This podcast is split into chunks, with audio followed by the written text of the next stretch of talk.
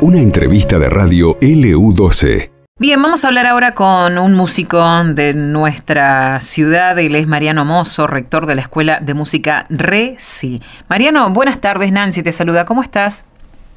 Hola Nancy, buenas tardes. Ahí me escondo en un lugar que no suene la música del fondo y Eh, conversamos. Dale, dale. Eh, Mariano, bueno, eh, desde la Escuela de Música se, hable, se abre un nuevo ciclo lectivo, ¿no? Sí, así es, así es. Estamos ahí haciendo un poco los, los, este, convocando inscripciones, eh, armando lo- los equipos y las propuestas de, de año. Eh, bueno, en Río Gallegos particularmente, que creo que es lo que me vas a preguntar, ¿no?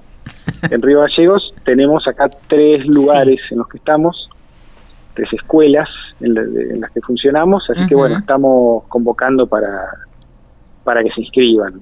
Bueno, ¿Eh? vamos a, a contarle las inscripciones.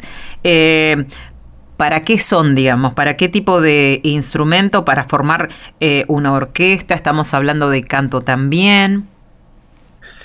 Claro, bueno, esa, esa, esa es la explicación básica que está bueno, está bueno saberla, ¿no? Nosotros, eh, digamos que nos dedicamos a las orquestas y a los coros, eh, y, y, y eso está basado en, en, en un sistema de aprendizaje que es colectivo desde el vamos, ¿no? No, no se trata de aprender un instrumento eh, de manera como individual, sino eh, para, por- para aportar a un, a, una, a un equipo colectivo que es la orquesta, ¿no? Entonces, de esa manera, eh, las inscripciones pueden ser tanto para la familia de cuerdas, ¿no? Dentro de la orquesta se llaman familias, ¿no? La familia de cuerdas que son, por ejemplo, los violines, las violas, los violonchelos, los contrabajos. ¿no? O la familia de los vientos, madera, que le decimos, decimos vientos madera porque originalmente se construían en madera, muchos de ellos, y otros mm, siguen siendo de madera y otros no.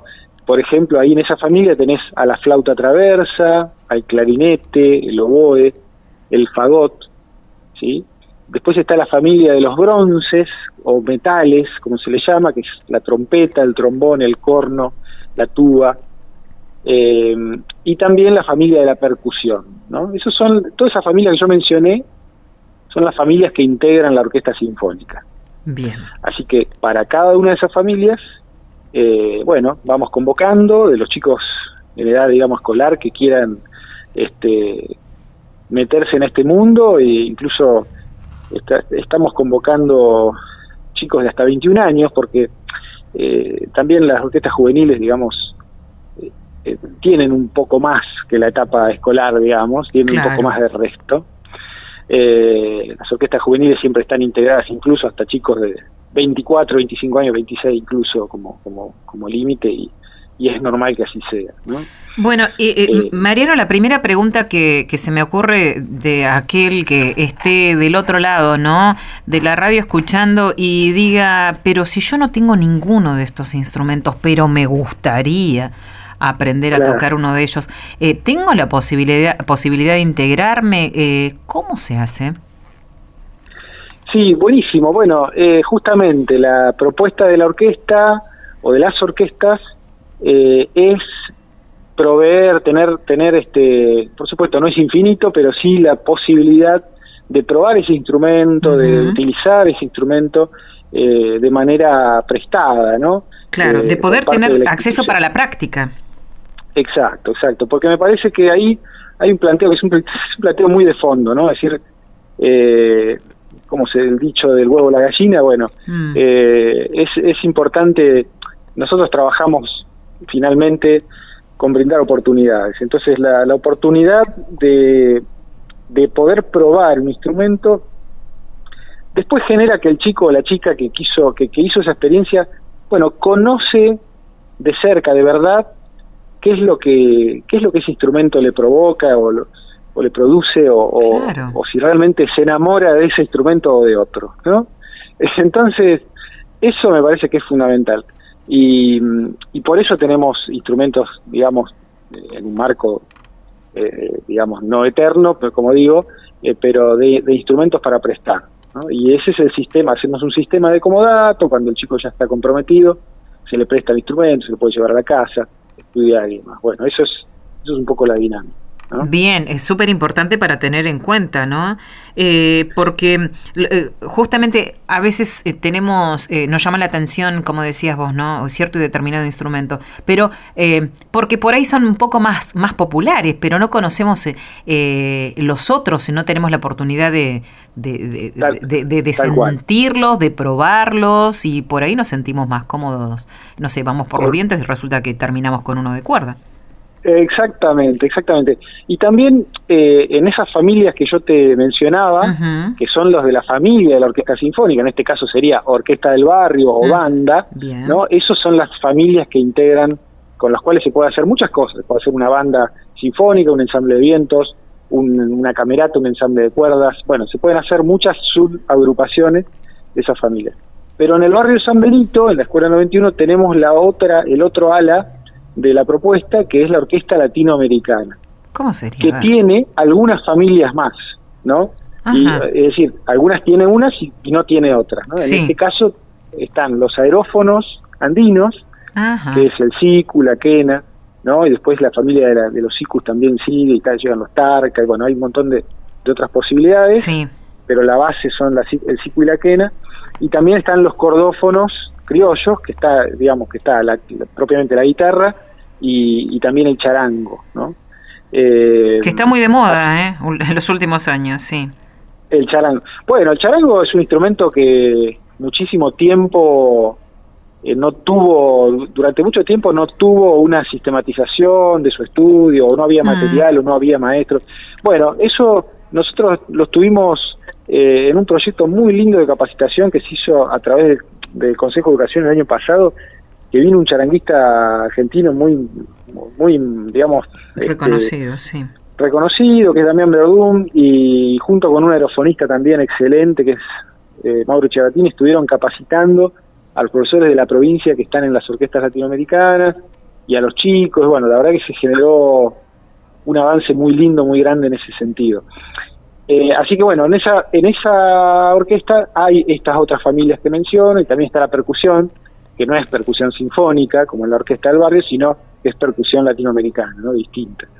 Eh, así que bueno, después están los coros, tanto en San Benito como en las otras sedes, eh, que son coros infantiles.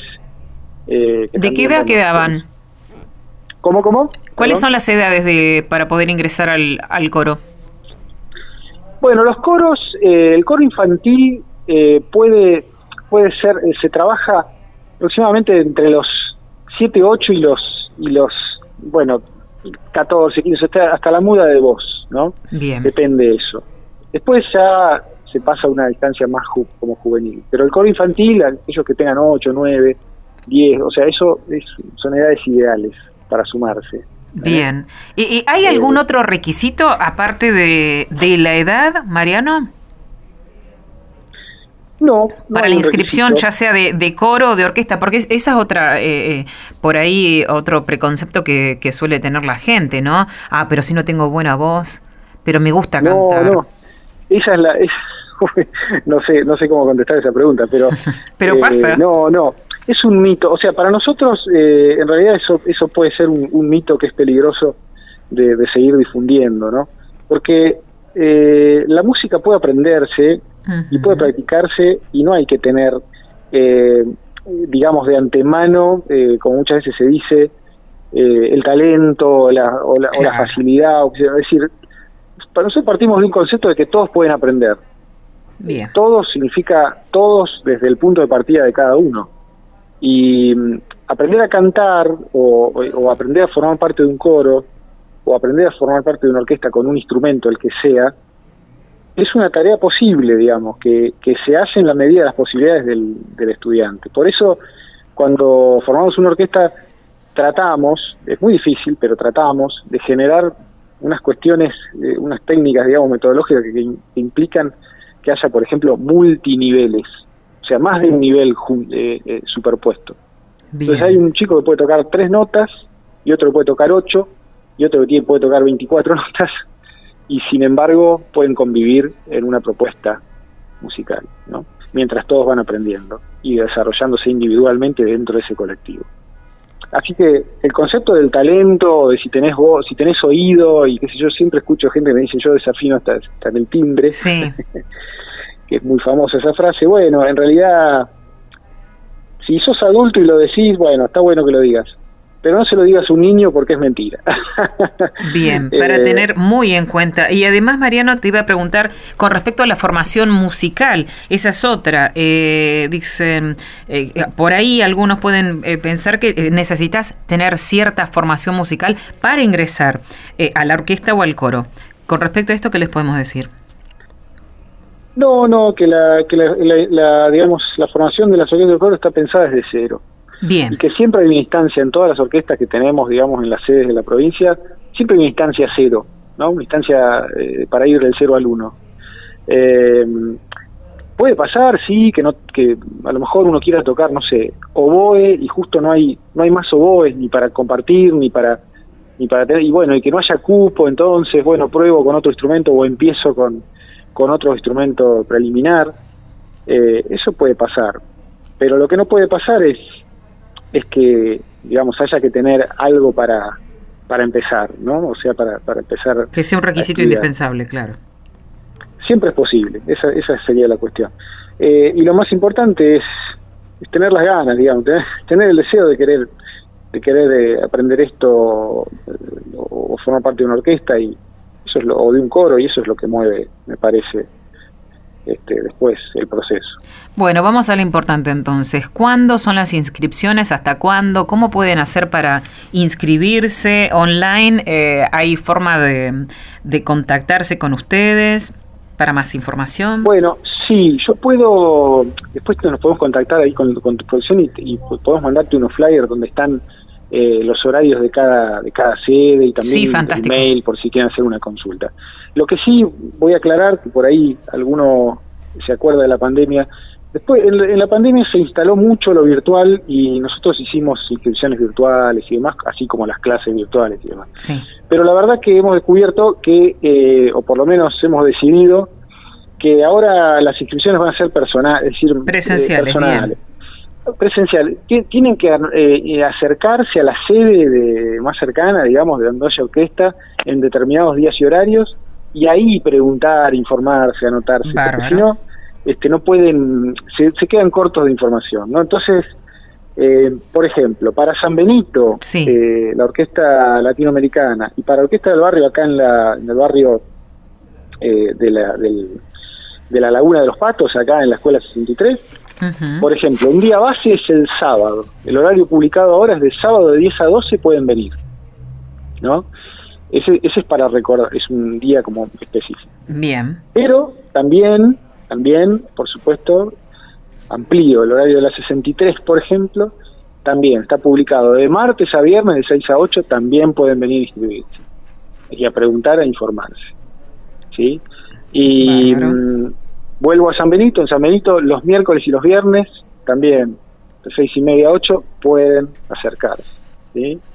Y por último, en la, en la sede donde está el barrio del puerto, en la escuela 33, donde están funcionando los vientos de la orquesta, eh, martes y jueves de 6 a 8 también pueden acercarse. Por ejemplo, hoy están ahí anotando.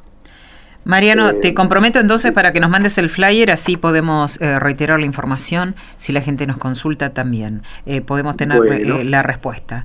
¿Y las clases en qué fecha inician? Bueno, la fecha de inicio en realidad es, es, ya, porque ya convocamos ahora desde el jueves y estamos convocando alumnos que ya venían, pero mm, el inicio del ciclo lectivo, en función de todos los espacios que usamos, a ver si se acomoda todo eso, que está un poquito complejo, eh, en teoría sería ya desde, el desde la primera semana eh, de marzo, digamos, cuando empiezan todas las clases, ahí ya estos horarios que yo mencionaba, los sábados y demás, van a estar funcionando normalmente. perfecto. Así que eso, sí, sí. Sobre todo tener de referencia a eso, tanto para la orquesta latinoamericana como para la orquesta del barrio. El sábado es un día de referencia en el cual eh, se pueden acercar, eh, fundamentalmente. Y después en la semana hay un montón de otros espacios de clase, que yo, que, con el cuando uno llega ahí se integra cómo funciona. ¿No? Bárbaro. Así que bueno. Y martes y jueves en la escuela 63 del área de vientos. De, perdón, 33, en Alfonsín y este, Congreso. Perfecto, esperamos los flyers entonces, Mariano, para reforzar la información. Ha sido muy amable y bueno, que sea un excelente ciclo 2023 para la Escuela de Música Reci. Muchas gracias, nos vemos y hasta la próxima. Hasta la próxima. Conversábamos así con el rector de la Escuela de Música Reci, Mariano. Esto pasó en LU12, AM680 y FM Láser 92.9.